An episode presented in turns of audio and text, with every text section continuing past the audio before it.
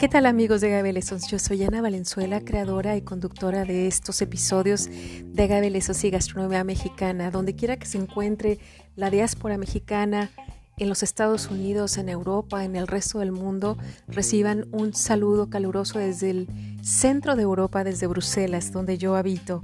Y desde luego mando todos mis saludos a los paisanos que nos escuchan en México. En este caso quiero eh, invitarlos a seguir escuchando nuestros podcasts y todas las voces que son parte de esta pluralidad de la gavecultura, del tequila, del mezcal, del bacanora, de la raicilla, del sotol y de la gastronomía ligada a estas plantas. Desde luego los invito a cuidarse mucho en esta época todavía de post-COVID con algunos brotes de la epidemia y deseo que se encuentren bien. Recuerden que nosotros estamos en las redes sociales de agaveleson.com y también en Agavecultura en Facebook. Los sigo y les agradezco que me sigan. Hasta pronto. ¿Qué tal amigos de Agave Sean ustedes bienvenidos a un episodio de la cuarta temporada. Yo sé que están en confinamiento, pero yo creo que es el momento más adecuado para estar escuchando, para conocer y aprender del mundo del agave. Y bueno, en esta cuarta temporada comenzamos con el norte de México que tiene excelentes bebidas destilados de agave, de sotol, de diferentes alturas, ecosistemas y desde luego de maestros que conocen muy bien eh, pues su oficio, de ingenieros, de familias completas que están haciendo destilados de muy buena calidad. Y en esta ocasión, pues mando un saludo pues muy afectuoso al norte de México que nos escuchan y sobre todo por nuestros invitados. Eh, en esta ocasión eh, tenemos a un eh, decano de la producción de Bacanora, al ingeniero Miranda, eh, y a su hijo, Eduardo Miranda, que ya estuvo aquí con nosotros en un episodio, en uno de los primeros episodios, el número tres, yo los invito a que lo escuchen también, es el Bacanora y la cultura mezcalera del norte de México, y lo grabamos justamente el 30 de noviembre, así que eh, si lo escuchan, pues van a conocer más de esta tradición del Bacanora y de esta familia que tiene marcas muy interesantes. Yo los saludo. ¿Cómo están, Eduardo? ¿Cómo está, ingeniero? Buen día. Muy buenos días. Mi nombre es Ramón Miranda Urrea y soy fabricante de Bacanora. Muy buenos días, doctora. ¿Qué tal? Soy Eduardo Miranda, eh, también productor de Bacanora, hijo de, de Ramón Miranda Urrea. Y sí, como lo comenta, somos una marca familiar que tiene todo el proceso artesanal, ¿no? Realmente cada agave que procesábamos pasa por nuestras manos y nosotros tenemos un cuidado y un amor y una pasión por destilar cada, cada gota que destilamos.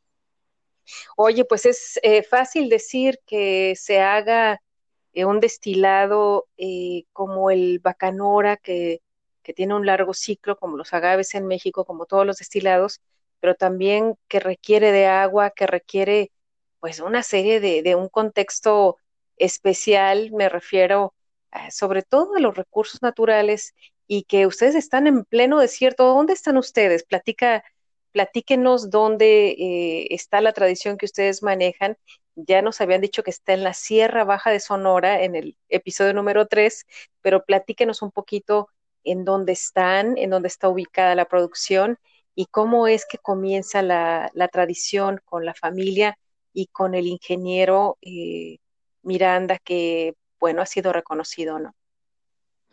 Sí, muchas gracias. Nosotros tenemos más de 300 años produciendo bacanora, de generación en generación, de mis abuelos, mis padres, en este caso nosotros como familia y luego mis hijos y ya vendrán otras generaciones que sigan haciendo la misma tradición que nosotros hacemos. Somos del sur de Sonora, de una región de Álamos, que está a un promedio de 300 a 500 metros sobre el nivel del mar. Tenemos muy buena temporada de lluvias y tenemos muy buen clima.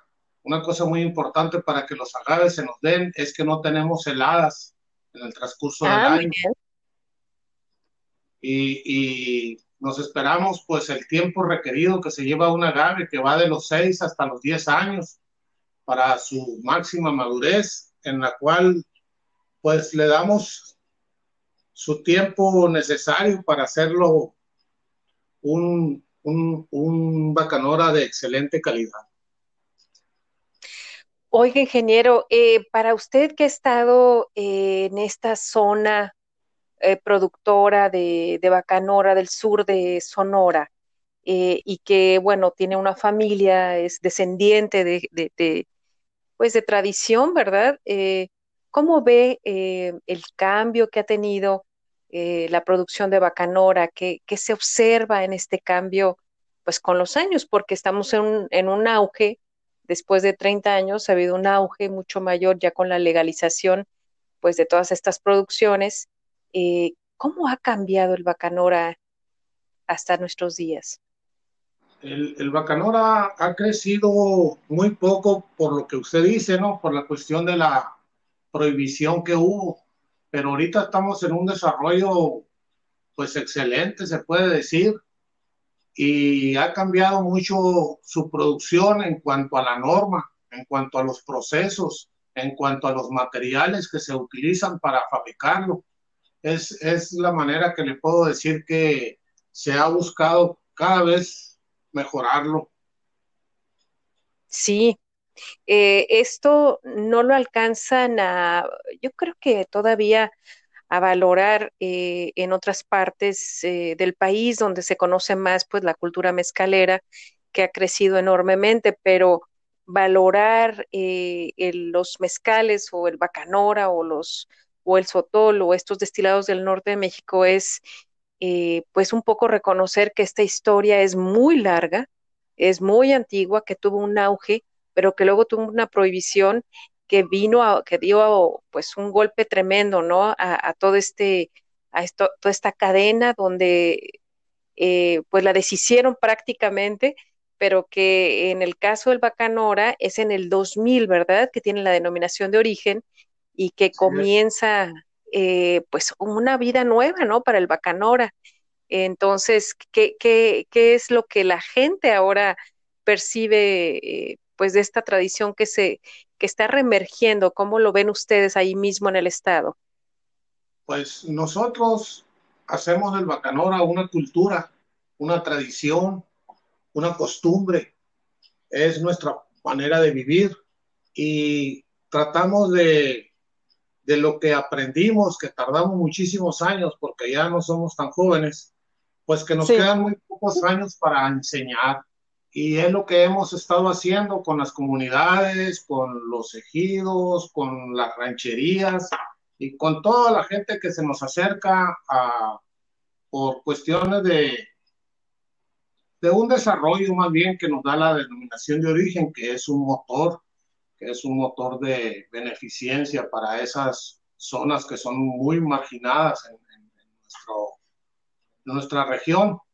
Estamos ahorita en un proceso de certificación de marcas de Bacanora y estamos tratando de, de, que sea 100% de agave. Es, es, uno de los más proyectos más, más ambiciosos que tenemos.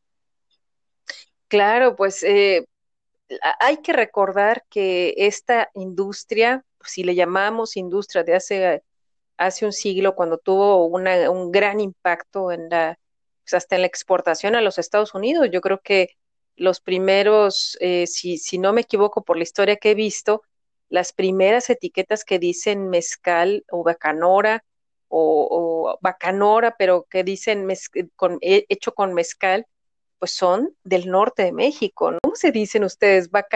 bacanorenses, ¿cómo se, cómo, cómo se dicen? Decimos mezcaleros a los que producen mezcal y les dicen en Oaxaca los, la gente se dice mezcalilleros, yo no sé cómo sacan esa palabra, pero ustedes cómo se dicen? Bacanoreros. Somos Bacanoreros. Sí. Qué, bonito. Y eh, sí, dígame.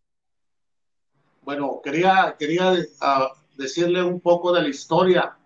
Sí. Eh, Álamos fue uno de los principales productores de en este caso se llamaba vino mezcal en, el tiempo de 1800, 1900. y empezó en la Colorada. Así se llamó la vinata más grande que hubo aquí en Álamos. Enseguida estuvo la Aurora, luego hubo otra vinata que se llamó el Agua, Agua Viva, luego hubo otra, Agua Nueva, perdón, hubo otra vinata que se llamó Yokojiwa y hubo otra después que se llamó Bacho Mojaki, que es de la que nosotros descendemos directamente por el lado de los Miranda. Por el lado de los Urrea empezamos con la Colorada, de Miguel Urrea Ramos. Estamos hablando de 1890, más o menos. O sea que ustedes ya tienen bien escrita esa historia, está bien registrada y documentada. Así es. ¿Tienen algún libro? Eh, la historia más bien está, está, ¿cómo se dice? Escrita y ya está pasada en Facebook. Sí. En el Museo de, Álamos y los investigadores de Álamos este, están dando conferencias y justo nos enteramos de los años exactos en los que producía eh, los hermanos Urrea su, su vino mezcal. Eh, quisiéramos tener una, una historia bien documentada de todo el desarrollo de, producción de la familia, pero en eso estamos, estamos recabando datos y formando lo, que, lo que va a ser la historia de, del desarrollo del bacanora en Álamos, porque sí ha habido varias eh, vinaterías, destilerías, como aquí le, le llamamos, vinatas, eh, y sí se tiene que, que, hacer una historia bien, bien justificada, bien, bien, bien documentada, pero pues eh, eh, por lo que dicen ustedes, los registros están, está el acervo y hay que escribirlo, ¿verdad?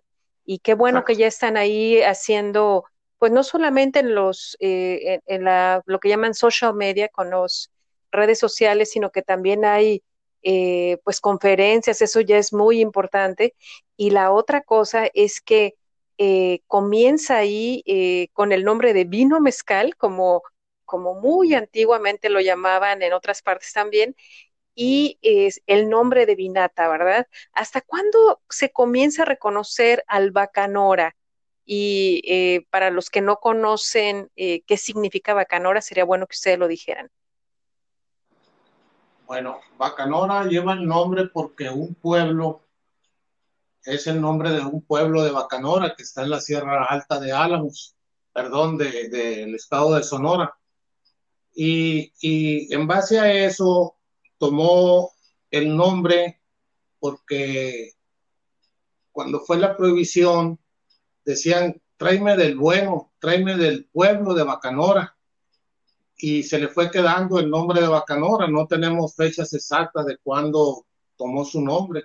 Nosotros tenemos permisos para producir Bacanora desde 1960 Luego tuvimos otro en 1978, que son los, los permisos que podemos presentar con, que todavía tenemos.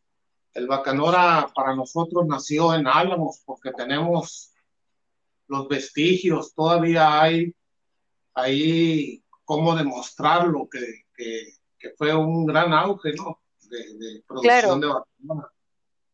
Entonces, quiere decir que en Álamos podríamos hablar antes del siglo XIX como vino mezcal y ya en los años 60 ya se llamaba bacanora. Eh, ahí, vino mezcal primero tenía un nombre que hasta la fecha se sigue usando, aguardiente. Ese era, era el nombre que se usaba para los comerciantes, por ejemplo, decía comercial, comercializadores de aguardiente. No había ni siquiera el nombre de destilado de agave, no había el nombre de vino mezcal, era aguardiente. Y hoy, pues, el aguardiente se lo damos al, destilado de, caña, de caña de azúcar. Claro. Sí, doctora, y en los años 60 eh, decía mezcal, el, permiso. Todavía. y decía Interesante. Sí. Hasta los años 90 que ya se pudo poner en las etiquetas bacanora, ¿no? Como tal, como con una denominación de origen. Qué interesante es eso, ¿verdad? De cómo va tomando los nombres. Hay hasta canciones que van poniendo los nombres. Y bueno, pues entonces lo que conocemos como bacanora, que viene, eh, que es una raíz, ¿verdad? Del yaqui, es, es una raíz del yaqui que quiere decir algo así como arena o algo así. A ver, recuérdenos. Carrizos. Carrizos. Pueblo de Carrizos. Pueblo de Carrizos. Pueblo de Carrizos. Yo he estado ahí, es muy lindo, me gustó mucho. Pues entonces la gente ya sabe que eh, ustedes están en el sur de Sonora, que son de tradición, que hay toda una historia eh, todavía pues para poner en el libro, pero que ahí está el acervo, el registro y que era el vino mezcal. Y bueno, pues nos queda también decir cómo lo hacen, si nos pueden decir de una manera eh, más o menos breve de cómo hacen el bacanora. Pues nosotros tenemos toda la producción desde los viveros, desde la recolección de la semilla, hacer los viveros, el crecimiento de las plantas y llevamos las plantas a donde su lugar definitivo. Eso lleva un proceso entre 6 a 10 años, como lo dije anteriormente. Escogemos las piñas para, para su cosecha y las gimamos.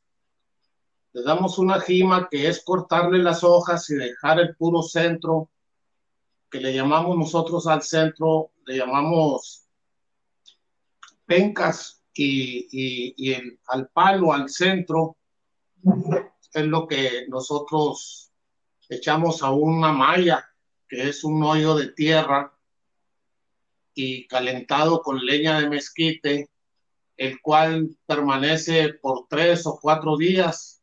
Posteriormente es sacado de ese hoyo, vamos a hablar así, y lo trituramos y lo molemos, lo ponemos a fermentar por un periodo de entre 7 a 10 días. De ahí le damos una primer destilada de dos que damos y sacamos un, agua, un aguardiente que le llamamos aguavino, que todavía... Aguavino.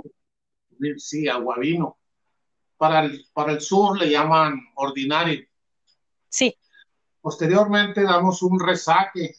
Ese resaque le llamamos nosotros a la segunda destilación y de ahí damos una homogenización y es como tenemos el bacanora real, ¿no? que lo dejamos entre un promedio de 38 a 55 grados dependiendo del gusto de cada, de cada consumidor. Eh, para la gente que no conoce el bacanora, eh, y que, bueno, va a ser su primer eh, vez, por ejemplo, que escucha este episodio y que le da curiosidad en donde quiera que se encuentre, sea en la Ciudad de México, sea en el sur de México, en los Estados Unidos o en Europa, ¿dónde se puede conseguir su marca de bacanora? Pues todavía se consume directamente con nosotros, hacemos envíos a toda la República y posteriormente estaremos haciendo envíos a los Estados Unidos y a Europa. Actualmente eh, ya mandamos nuestro primer envío al Reino Unido con la distribuidora eh, Spirit Collection y estamos trabajando muy duro para poder presentar toda la documentación para poder exportar a Estados Unidos. Estamos justo en proceso de exportar en los restaurantes Elba Boutique también se vende nuestro producto y por internet también lo, pueden tener. En las eh, licoreras La Cuyita también se encuentra, eh, lo vendemos porque no producimos tanto, producimos alrededor de 500 litros mensuales de acuerdo a cómo estén la, eh, el tiempo. Y por ejemplo, ahora con lo de la pandemia estuvo muy difícil estar eh, produciendo, pero gracias a Dios tenemos un buen stock de producto. Qué bueno. Oigan, eh, pues eh, sí se antoja un bacanora que me imagino que ustedes tienen muy claro cuál es la costumbre, cuál es la tradición para tomarlo allá. Yo cuando estuve en Bacanora, sí tomé, no me borraché, pero pues sí, hace mucho calor pero sí eh, tomé cosas muy buenas y después en una, un festival en Arizona, en Tucson, del agave, hace un par de años, también probé unos, unos bacanoras, un par de marcas muy buenas. Eh, todavía me falta conocer su marca, pero eh, cosas muy, pues muy buenas en comparación con algunas que yo había tomado pues hace mucho tiempo, digamos hace unos 15 años, eh, eh, más años, no sé, que, que alguien nos dio por ahí un bacanora guardado en una botella X, ¿no? Algún botánico que estuvo por Sonora. Entonces, yo siento y yo creo también que conforme las cosas se van haciendo más claras para los productores y la relación con el mercado y la denominación y la, normatividad, pues van a venir mejores momentos eh, para regresar al Bacanora que, se hizo y que ustedes hacen y, que nos digan, pues, la gente que quiera probarlo, cómo se prueba el Bacanora, cómo lo recomiendan ustedes. Bueno, es una bebida muy explosiva lo primero que tenemos que hacer es primero olerlo, enseguida tratar de darle un besito con el fin de ir acostumbrando al paladar y luego echar un, poquito de, líquido en la lengua y, pasárselo por todo el paladar y luego ya pasarlo hacia adentro. Y ya después eh, se puede tomar primero hasta con agua, el segundo sin agua y el tercero como venga derecho, ¿no? Sí. Sí, ¿y con qué comida o cómo se acostumbra en Sonora? Generalmente con carne asada. Aquí la carne asada es el, pues, el platillo de los sonorenses. ¿Cómo no? ¿Y eh, alguna situación especial para tomar bacanora? Pues por tradición aquí en todas las, en todas las reuniones, sean familiares o sean de, por cuestiones de, que son las ferias, que son los, las ferias de los pueblos, ya se toma bacanora desde hace muchos años. Sí, hay, hay toda una historia ahí eh, que leí alguna vez de cómo Em, era parte, además de esta economía rural, pero complementaria, ¿no? De, esta vida eh, de, los ganaderos también de Sonora, ¿no? Y, de cómo han hecho sus trabajos complementarios. ¿Sigue siendo una actividad económica complementaria? Así es, sigue siendo una actividad complementaria a la ganadería. Creemos que es un, pues una ayuda más para una familia. ¿Cómo no? Eh, pues eh, sí se antoja mucho un bacanora, más cuando habla uno de toda esta gastronomía y de, toda la cultura eh, sonorense. Y bueno, pues yo quisiera que nos dijeran de sus marcas, porque hablamos de dónde los pueden encontrar, pero que nos repitan cuáles son sus marcas. Sí, nuestra marca principal y el nombre de nuestra destilería es el Real de Álamos. Eh, del Real de Álamos tenemos el blanco, reposado, añejo y un bacanora que se llama silvestre, que son los únicos agaves que, nosotros no sembramos, sino le compramos a, varios vecinos y son agaves eh, silvestres que recibieron agua de lluvia. Esa producción es, es muy, muy limitada porque los agaves son muy limitados. Otra marca que tenemos es Fariseos, que es eh, un bacanora con un perfil más ligero. Normalmente el, Real de Álamos llega a 40 grados de alcohol, el reposado también a 40. Eh, silvestre lo manejamos más o menos en 46 grados y Fariseos es 38 grados. También tiene un perfil anisado y actualmente estamos trabajando en una nueva marca que se va a llamar Guarijíos, que es eh, un bacanora. Sí, gracias va a ser un bacanora con perfil reposado en roble francés. Ay, pues sí, dan muchas ganas de esos bacanoras, sobre todo ese silvestre a 48, ¿verdad? ¿Es con agave eh, eh, angustifolia? Perdón, hice varios errores porque alguna vez dijeron agave pacífica, agave angustifolia. Sí, en, los agaves angustifolia tenemos dos tipos, tenemos el tipo pacífica y tenemos el tipo yaquiana.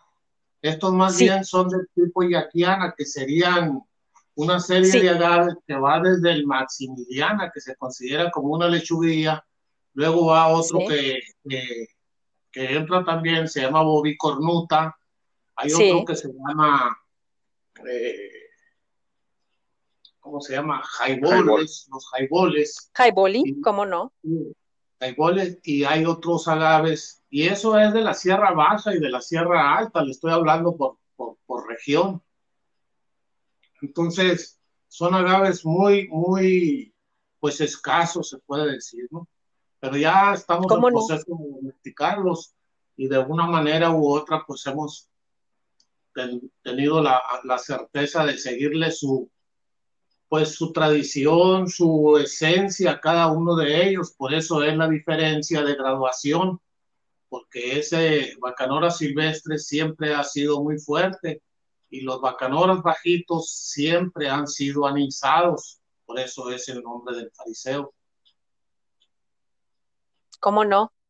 Ese agave bobicornuta es un agave que corre por toda la Sierra Madre Occidental y baja hasta Jalisco, hasta la zona Huichola, yo lo he, visto por ahí, y también los huicholes, los huirráricas, eh, producen un SAI, se llama, que tiene, que también se utiliza con Dacilirion y es su destilado, ¿no? También los tepes. Entonces, Bobicornuta corre hasta, entonces es muy plástico, corre desde, desde Sonora, un poquito, o sea, bordeando toda la Sierra Madre Occidental. Es muy lindo acá de Bobicornuta, ¿no? Sí, la, la diferencia más grande es la, lo que la altura sobre el nivel del mar, ¿no? Tenemos el agave angustifolia jau hasta los 700 metros sobre el nivel del mar y de ahí arriba ya empiezan los, los agaves de hoja ancha y de hoja angosta, pero, pero que no se dan en, en, en el valle, vaya.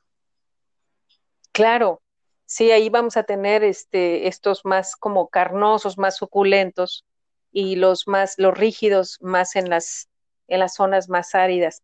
Pues están ustedes en una situación eh, muy diversa de especies, eh, también, bueno, muy característica del norte de México, y yo creo que Bacanora todavía va a dar mucho de qué hablar con respecto a su diversidad en agaves y también en lo que llamamos eh, terruño o terroir, que ya hemos platicado un poquito aquí con Eduardo en, la, en el episodio 3, ¿verdad? De las zonas altas, de las zonas más bajas, pero pues eh, yo les deseo mucho éxito en este 2020 de pues sus nuevos productos. No sé si quieran dejarnos eh, en este fin del primer, del segundo podcast, primero de, esta temporada número 4 de Agave Lessons, eh, si nos dejan pues un mensaje y mucho antes del mensaje, las redes sociales, porque eh, eh, seguramente la gente va a querer conocer esta historia y conocer sus productos y sus eh, pues paisajes también, ¿no? Muchas gracias, doctora, antes que nada por la invitación a compartir nuestras experiencias como productores y queremos invitar al público a que nos visiten por Facebook en, nuestra página de Facebook, El Real de Álamos Bacanora y Fariseos Bacanora. Ahí pueden encontrar videos, fotos y más información de todo nuestro proceso de, producción. Y como mensaje, eh, nosotros más que producir un producto, producimos, como lo mencionaba mi padre, cultura, una tradición familiar. Para nosotros es muy importante la calidad de cada gota de, nuestros destilados y creo que el público se va a dar cuenta que están consumiendo un, un bacanora hecho de corazón, sincero, con pasión y con todas las normas regulatorias. No, pues qué rico. Muchísimas gracias, Muchísimas gracias doctora, y qué gusto para nosotros recibir su llamada y decirle que solo lo original perdura. Pues sí, ¿verdad? Eso eso es una sensación que ni que los que producen no solamente la viven, esta, esto que es original y que lo siguen haciendo y lo hacen con amor, sino también los que lo consumen, porque saben perfectamente, los que reconocen que es un sabor natural, eh, la gran diferencia con un, pues con un destilado industrial, con un destilado que tiene muchos químicos y que eh, luego, luego se da cuenta uno que eh, pues no va a tener un buen final, al menos una copa, ¿no? Y aquí cada gota es una gota natural, es una gota artesanal, hecha con cultura. Y bueno, ya cuando uno bebe eso, pues se da cuenta que no es un alcohol malo, sino un alcohol generoso, ¿no? Gracias. Muchas gracias. Sí, es, ese, es este el, mensaje, yo creo que para los que conocen poco de los eh, destilados de muy baja producción, digamos, estos 500 litros que ustedes producen al mes, pues eh, son cosas muy finas y que se advierte que no van a dejar un dolor de cabeza o una situación difícil. Me decía hace unos este, días un amigo aquí en, en Bélgica, me decía, ¿cómo es posible que esos mezcalitos que nos das nos caigan tan bien y no nos caigan bien estas dos cervezas con dos cervezas belgas, no voy a decir los nombres, pero dice, con, con dos cervezas ya estamos muy incómodos y, bueno, pues son eh, mezcalitos buenos, bacanoras buenos, que ya me tocará probar el suyo, que, no tienen toda esa carga de aditivos que tienen todas las eh, bebidas industriales. Entonces, eh, yo les deseo mucha suerte este 2020 y desde luego están invitados nuevamente a participar. Espero que Sonora se mantenga firme en su, pues en su esfuerzo, ¿no? De retomar el Bacanora en todas sus vertientes, seguramente va a haber muchas vertientes en el futuro y, este, pues a tener ese lugar que, pues que merecen, ¿no? Muchísimas gracias. Muchos saludos, que la pasen muy bien y nos escuchamos pronto, yo creo, ¿eh? Otra vez. Muy bien. Saludos. Gracias. Saludos, hasta pronto. Hasta pronto.